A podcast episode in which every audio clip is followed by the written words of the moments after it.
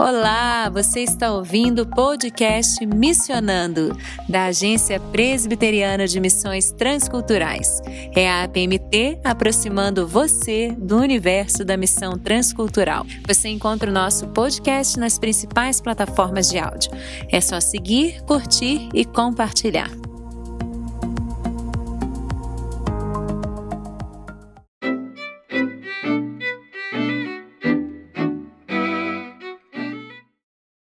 Eu sou Tabata Mori, missionária, jornalista e parte da equipe de comunicação da APMT estou aqui agora com você para mais um bate-papo inspirativo sobre missões. E mais uma vez, arte e missão se encontram. Desta vez, vamos falar sobre literatura, isso mesmo, resgatando o legado de grandes homens que percorreram milhares de quilômetros, fazendo o quê? Distribuindo literatura. Isso mesmo, literatura no Brasil. Mas eu não estou sozinha, aqui comigo está Ivan Pereira Guedes. E é um prazer estar aqui com vocês na companhia da Tabata eu sou pastor da congregação presbiteriana do Aimoré, ali na zona leste de São Paulo, sob a jurisdição da Igreja Presbiteriana de Pedro José Nunes, com a presidência do reverendo Luiz Barreto. Eu sou um apaixonado por história, principalmente após o meu mestrado em ciência da religião. E o meu foco de pesquisa é a história do protestantismo no Brasil e, evidentemente, de forma mais particular, da Igreja Presbiteriana do Brasil. Há mais de 20 anos pesquiso sobre isso e será um prazer enorme compartilhar esse bate-papo com vocês aqui hoje. Eu mantenho um blog, Historiologia Protestante, com quase 5 mil visualizações, onde eu coloco é, parte das minhas pesquisas acadêmicas. Então, se você quiser maiores, é, se aprofundar um pouco mais sobre a história do protestantismo no Brasil, está aí uma boa dica para você, o blog Historiologia Protestante. É um prazer, Muito... Tabata, estar com vocês. Obrigada, pastor Ivan. Então, você, ouvinte do podcast Missionando, pode curtir também o blog Historiologia Protestante do pastor Ivan. E atenção, ouvinte, para a pergunta do nosso sorteio: o que é colportor? Não procura no Google, não. Fica aqui com a gente que você vai se encantar e saber quem são os colportores que marcam a história da nossa igreja. Bem, a história da Igreja Presbiteriana do Brasil é oficialmente contada a partir do dia 12 de agosto de 1859, com a chegada do missionário presbiteriano estadunidense Ashbel Green Simonton. Mas ele não foi o primeiro presbiteriano a chegar no Brasil, não é, pastor? O primeiro foi um colportor. Quem foi ele, pastor Ivan? James Cole Fletcher, o, o Fletcher, como eu costumo chamar, de fato é o primeiro missionário presbiteriano a desembarcar no Brasil e exercer atividades missionárias aqui. Ele chega no Brasil em 1851, ou seja, alguns anos antes de Simon. Mas Fletcher não veio pela junta de missões nem estabeleceu uma igreja né, formal como o Simonton, Blackboard e os demais irão fazer depois. Talvez por isso ele não seja tão conhecido na, na, da história do protestantismo no Brasil, né? Ele veio para cá enviado por outras missões não denominacionais, dentre as quais a Sociedade Bíblica Americana, que estava sendo é, se desenvolvendo naquela época, e ele esteve aqui no Brasil no biênio de 1855-56 e, posteriormente, um outro biênio, 1869. Agora, essa segunda vez, pela Sociedade Americana de Folhetos. E ele vai, nesse período né, que ele esteve no Brasil, viajar em torno de 5 mil quilômetros no, no território brasileiro, fazendo o quê? Distribuindo e organizando depósitos de Bíblias e literaturas evangélicas em português. Portanto, ele foi um dos primeiros comportor protestante a atuar no Brasil. Teve alguns um pouquinho antes dele, mas ele é que fez realmente um trabalho mais efetivo. E quando eu falo que ele viajou 5 mil quilômetros no Brasil, eu estou falando no final de 1800, início de 1900. Tem nada a ver com esse Brasil de hoje. Tá? Se as estradas brasileiras hoje são ruins, naquela época elas nem existiam. Tá? É. E então, pastor? Só, posso só dar um, um exemplo, tá? tá o, o, a pessoa para subir de Santos para São Paulo, ele levava de três a quatro dias. Então, Nossa. subindo a serra, né? Uhum. É isso aí. 5 mil quilômetros não é brincadeira, hein? que heróis! Mas, pastor, comportor, poucas pessoas sabem o que é isso. Conta pra gente o que faz um comportor. Ai, ai, o pessoal realmente deve estrear muito esse nome, né? É, o Agnolo Rossi é um católico e crítico dos protestantes no começo de, do, do 1900, mais precisamente em 1939, em um dos seus livros contra os protestantes, ele vai definir o que era um comportor. E na, na visão deles, uma pessoa extremamente nociva ao catolicismo, né? E ele diz o seguinte: são propagandistas viajantes que de povoação em povoação, de casa em casa, vão desenvolvendo uma propaganda é, ativista com a venda de Bíblias e folhetos, livros, opúsculos evangélicos. Ordinariamente, ou seja, comumente, são homens peritos em convencer, diz ele, com termos sonoros, lábia popular, não é? O comportor, então, é aquele cara que ia vender a literatura, a Bíblia, mas que também ia conversar com essas pessoas sobre o Evangelho. É? Servem, diz ele ainda, muitas vezes de meio utilíssimo para a fundação de novos centros protestantes, ou seja, igrejas. Observadores perspicazes, eles sondam o terreno onde a sua propaganda é mais ou menos eficaz e informam as seitas. Somos nós, né? já fomos seitas aqui no Brasil, né? Sim. As denominações evangélicas, sobre a possibilidade de qual o melhor lugar para estabelecer uma nova igreja. Portanto, o que, que nós podemos dizer disso tudo? Um comportor evangélico é aquele que se utiliza da literatura para comunicar a mensagem do evangelho. Se você for no dicionário, talvez você vai encontrar uma outra uma outra definição. Nós estamos tratando aqui do compositor evangélico. Ele não era só um vendedor de livro, de revista, não é? Mas ele também era um evangelista, ele era um missionário. Sim, se a gente for ver assim, comportor, de modo geral, é aquele vendedor ambulante. Hoje em dia a gente tem na porta de casa aquele que vende revista, que vende livro Eu... de receitas saudáveis, né? Mas é, o comportor evangélico, ele vendia literaturas, né, opúsculos, né, são livretos, folhetos, né, e, Isso. e evangelizava a pessoa. Então era um missionário, né? Era um missionário também com, com literatura na mão. Principalmente aí, a Bíblia, né? Sim, é para você agora dessa geração, querido ouvinte, que é da geração e-book, Amazon, The Pilgrim, talvez você não conheça, mas aí está a resposta, né? quando distribuímos é, literaturas evangélicas e a Bíblia, também somos comportores. Então, se você já fez isso mesmo online, você é um comportor. Parabéns. Bom, o pastor Alderi Souza de Matos, historiador da nossa igreja, ele resgata uma fala do pastor Eduardo Leine, o pastor que deu o nome ao IBEL, Instituto Bíblico Eduardo Lene, né? O trabalho do colportor é o braço direito do missionário, o que ele faz distribuindo a palavra de Deus e não pode ser subestimado. Na sua visão, pastor Ivan, qual a importância desses homens? Qual a abrangência das atividades deles no Brasil?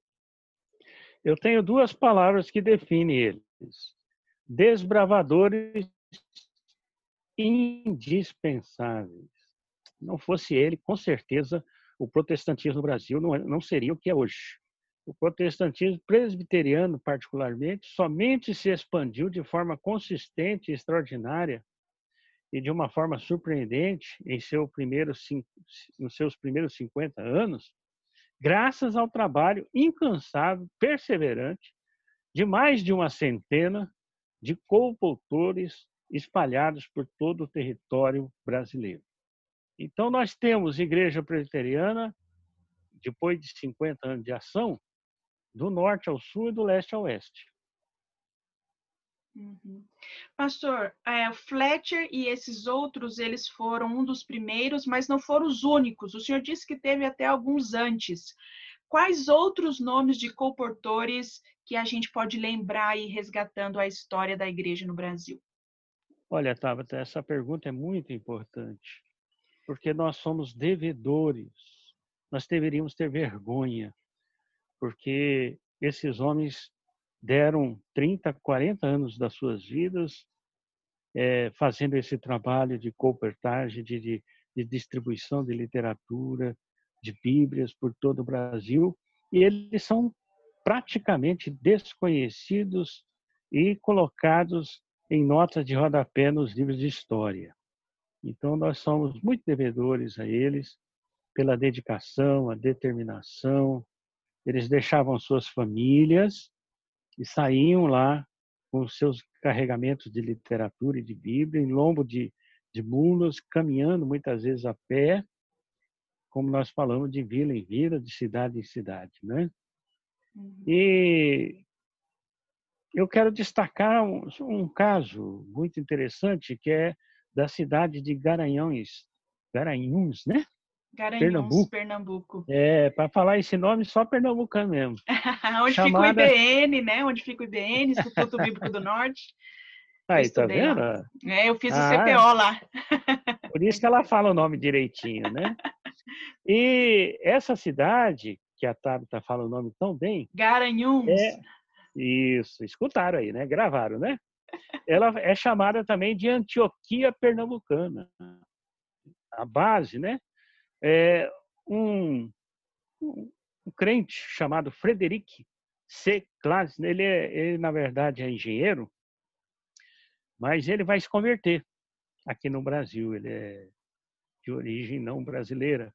Mas ele está trabalhando aqui e ele acaba se convertendo e ele deixa a engenharia e vai ser comportor. Ele vai, vai percorrer grande parte do Brasil. Mas não só isso. Ele vai montar uma equipe, uma espécie de QG de infantaria, como diz o professor Caleb Soares, né? Um, uma infantaria composta, então, por alguns homens e eu não vou dizer que todos, mas parte deles muito simples, talvez quase semi-analfabetos, né? Mas esses homens, então, vão é, viajar pelo Brasil todo, a partir de Garanhões, a partir da Antioquia pernambucana, né? É, eu tenho aqui alguns nomes que, evidentemente, vocês nunca ouviram falar, mas que é muito interessante importante que sejam preservados. Antão Pessoa, o cego Augusto Belo. Ele era cego, mas era muito bonito, né? Pelo menos o nome. Valentino Benedito Hirt, Leôncio, Adolfo, Machado. E o mais jovenzinho desse grupo de comportores brasileiros, o jovem Januário Antônio o Januário conseguiu espalhar nada menos do que nesse período de um ano e meio, hein? sozinho, tá? Sem internet, sem iPad, sem nada, né? 896 Bíblias, quase 2.300 Novos Testamentos e mais de 3 mil Evangelhos perfazendo assim um total de perto de 18 mil escrituras. Só nessa região do Brasil. Que região que ele está falando? Da Bahia, de Salvador, onde o, o, o compositor está.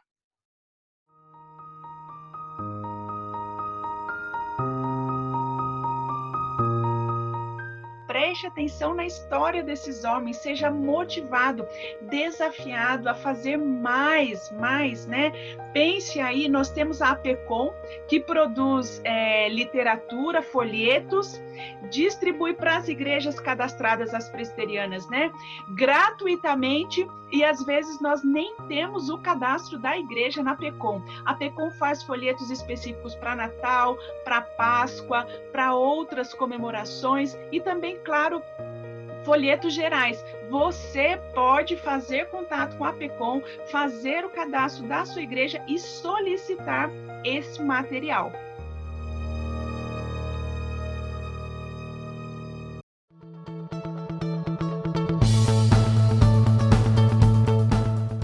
Chegou o mês que te inspira a fazer missões o ano inteiro. Agosto é o mês de missões na Igreja Presbiteriana do Brasil e a APMT vai realizar uma programação especial para você, sua família e sua igreja. Todos os sábados, às três da tarde, teremos nossa conferência missionária online, falando sobre a responsabilidade da igreja na missão. Vamos falar sobre base bíblica de missões, vocação, envio, parceria e cuidado integral do missionário. Então, anote aí. Você é nosso convidado para participar todos os sábados do mês de agosto, às três da tarde, no canal do YouTube da APMT. Conferência Missionária Online, te inspirando a fazer missões o ano inteiro.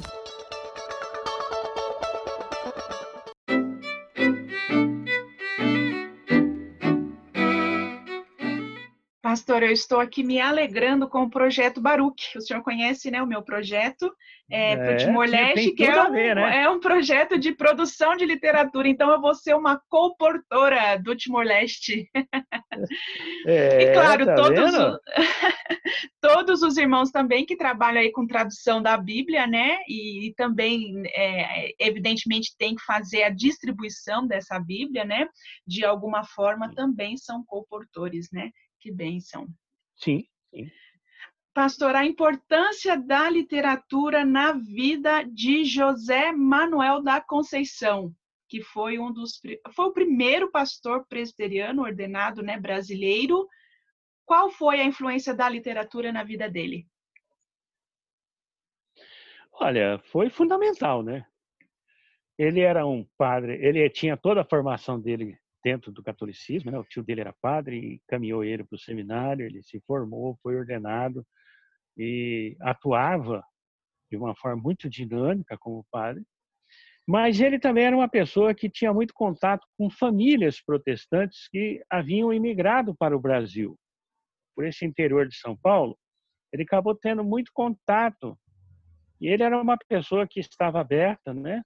E ele dominava muito bem o inglês, o alemão, o francês. E essas literaturas dessas famílias eram de origem protestante. Né? Essas famílias que vieram para o Brasil, a sua grande maioria eram protestantes, luteranos, da Holanda, da Suíça, né? É, igrejas de origem calvinista. E eles tinham muita literatura. E o José Manuel da Conceição ele vai ganhar alguns livros dessas famílias e ele vai ler. E na medida que ele vai lendo essas literaturas protestantes, ele começa então a questionar, não é? Muitas das doutrinas da Igreja Católica Romana, da qual ele fazia parte.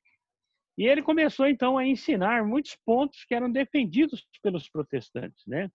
Que a salvação é unicamente pela fé, que nós devemos ser é, é, que a nossa regra de fé prática é unicamente as Escrituras, que só há um intercessor entre nós e Deus, que é Jesus Cristo, e assim por diante.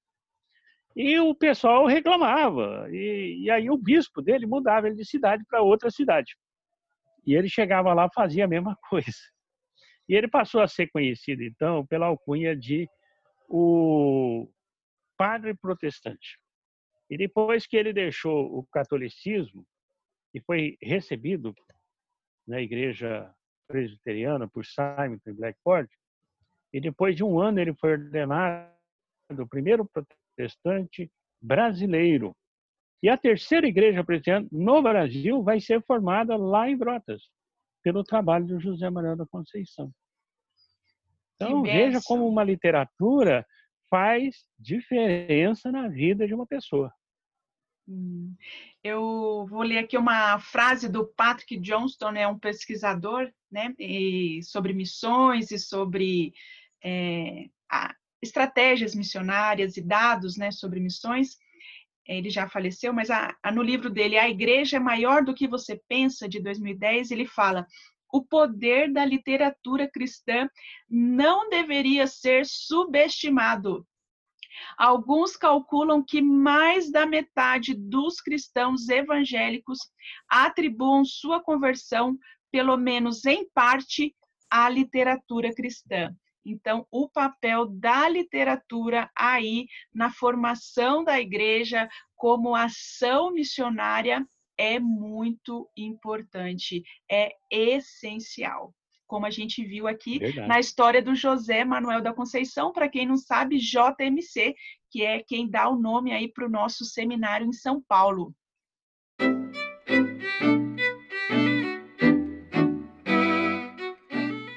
Pastor, o Fletcher também vai escrever um livro sobre o Brasil. Que livro foi esse? O livro foi publicado em português, em outras línguas? Conta pra gente.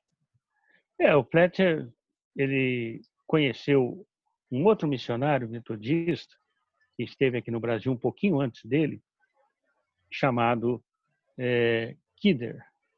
O, o Kidder tinha estado aqui, escreveu um livro sobre as suas é, memórias, né, sobre as suas lembranças das suas viagens pelo Brasil. O Fletcher esteve aqui e quando ele retorna ele leva uma, muita informação nova. E ele junta essas informações com as informações que o Kidder tinha e forma então o livro O Brasil e os Brasileiros. Então, ambos são autores e coautores desse livro. E esse livro foi muito bem aceito e se tornou um best-seller. Teve oito edições em inglês, teve três ou quatro edições em português e se tornou leitura obrigatória para todas as pessoas que desejavam vir ao Brasil, seja turistas, seja profissionais liberais que viriam trabalhar aqui, né, operários, ou e principalmente aos missionários. Os missionários que desejavam vir para o Brasil teria que ler o livro do Freire para entender o que, que era o Brasil e o que, que eram os brasileiros. Mas não impactou só os evangélicos. O livro dele impactou também as cabeças pensantes do Brasil. Naquele momento, é, tinha sido instituído pelo Dom Pedro II o Instituto Histórico e Geográfico do Brasil, que era ah, o suprassumo do pensamento acadêmico brasileiro. E o Flet foi convidado para ser um membro correspondente do Instituto por causa desse livro é um livro antropológico, né, sobre o Brasil. Sim. Aliás, os missionários Sim. tiveram em vários lugares uma boa participação aí nos relatos antropológicos, né, em vários países. Sim, Querido sim. ouvinte, que rica a história desses comportores, que rica a história desses homens viajantes debaixo de sol, debaixo de chuva, a pé, a cavalo, em cima de mula, não é verdade? Eu espero que todos vocês estejam inspirados a serem também missionários de alguma forma. As formas são muitas, né? Pastor Ivan, em poucas palavras, o que temos para celebrar pela vida e dedicação desses homens que marcaram a história da igreja brasileira e da missão e literatura? Bom, o que, que nós podemos falar? Não é possível pensar e fazer missões sem literatura. Não tem como. Tá? Se você vai fazer missões, você vai precisar de literatura. Não tem. A Bíblia e demais literaturas evangélicas colocada nas mãos das pessoas é fundamental para iniciar as atividades evangelísticas. Você e eu conhecemos pessoas, os nossos ouvintes conhecem pessoas que acharam um folheto no chão, leram o folheto, procuraram uma igreja e hoje são membros dessas igrejas. Eu conheço pessoalmente pelo menos dois casos desse jeito. A mulher encontrou um folheto todo sujo. E ela pegou aquele folheto e leu aquele folheto, procurou a igreja e tornou-se membro da igreja. Vejam o que, que a literatura faz, né? O tempo e a produção de literaturas evangélicas é o maior investimento que nós podemos fazer. Investimos milhões em prédios, em coisas. Eu conheço uma igreja que gastou quase 5 mil reais num púlpito, mas não são capazes de produzir literatura para colocar na mão das pessoas. É por isso que às vezes a gente não cresce, irmãos, não se desenvolve a igreja.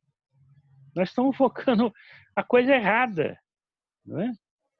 Todo crente deve ser um comportor permanente, distribuindo Bíblias e literaturas evangélicas. E agora, como a Tabita falou, você não quiser distribuir um livro com páginas, com folhas, você tem os livros online, né? E você pode comprar um livro, não seja pirata, né? Sim. Compre o livro, né? Compre o livro lá. É, a editora estão vendendo aí a cinco reais livros de alta qualidade e dá para uma pessoa, fala, olha, querido, tá aqui, estou te enviando aí um livro para você ler, né? É, é, foi isso que aconteceu lá, Tabita, que nós vimos. E aonde que nós chegamos? Em 50 anos, sem internet, sem televisão, sem rádio, sem celular, sem nada, nós estávamos em todas as capitais de estado, estávamos em centenas e centenas de cidades, vilarejos, etc. Tudo por causa dos comportores, das literaturas e da distribuição de Bíblia. Gente, então fica aí o grande desafio que o pastor Ivan deixou aqui para você. Não dá para encerrar esse podcast sem é, abraçar aí esse desafio é, de ser um missionário comportor hoje, em 2020. Pastor Ivan, muito obrigada por esse bate-papo muito edificante. É, e querido ouvinte do Missionando, pegou a resposta da nossa pergunta: o que é comportor? Comportor evangélico é aquele que utiliza da literatura para comunicar a mensagem do evangelho. E o desafio aqui seja você um comportor hoje. E nós vamos sortear o livro de Mochila nas Costas e Diário na Mão, do pastor Elben César, também da nossa querida e patrocinadora aqui, Editora Ultimato, que doa mais um livro para a gente sortear, de Mochila nas Costas e Diário na Mão, fala sobre a vida do Simonton no Brasil de uma forma muito clara, de uma forma muito gostosa, e vocês vão gostar muito desse livro. Ele faz como se fosse uma entrevista ele, Simonton, foi também um comportor, né, pastor, como a gente viu aqui, ele produziu é literatura, traduziu literatura, escreveu livros, ele também abriu o primeiro jornal evangélico é, do Brasil, talvez aqui da América do Sul, em 1864, Sim. a primeira escola paroquial em 1866, o primeiro seminário em 1867, ordenou o primeiro pastor, que é o José Manuel da Conceição, em 1865. Ele desembarcou no Rio de Janeiro em 1859 e morreu em 67. Em oito anos, esse homem fez muita coisa, uma vida breve que mudou a história. Então, De Mochila nas Costas e Diário na Mão é uma leitura graciosa, tranquila e gostosa sobre a, a vida de Simonton. E aí você continua sabendo um pouquinho mais sobre a história da nossa igreja. Pastor, muito obrigada. O senhor gostaria de deixar aí mais um recadinho para os nossos ouvintes do podcast Missionando? Ah, eu gostaria de animá-los a, a continuar ouvindo o programa, né? É um programa que nos estimula muito e nos anima muito a fazer missões, a fazer evangelização. E gostaria também, se você puder, dar uma olhadinha no blog Historiologia Protestante. Lá você vai encontrar muita história boa sobre o trabalho iniciante do protestantismo no Brasil e da Igreja Presbiteriana, inclusive a fundação da Igreja Presbiteriana de São Paulo, né? que é tão pouco divulgada, que foi o Blackford que estabeleceu aqui. E fico feliz. Obrigado pela oportunidade, Tabata. Que Deus abençoe grandemente a sua vida e, evidentemente, o seu projeto missionário, que, se Deus permitir, em breve você estará desenvolvendo, então. Amém, pastor. Muito obrigada. E ouvinte querido do podcast Missionando, eu fico por aqui, mas lembrando, toda terça, quinta e sábado tem podcast novo aqui no canal da APMT. E não se esqueça, vai no Instagram e participa do nosso sorteio. É isso aí e a gente se vê no próximo podcast.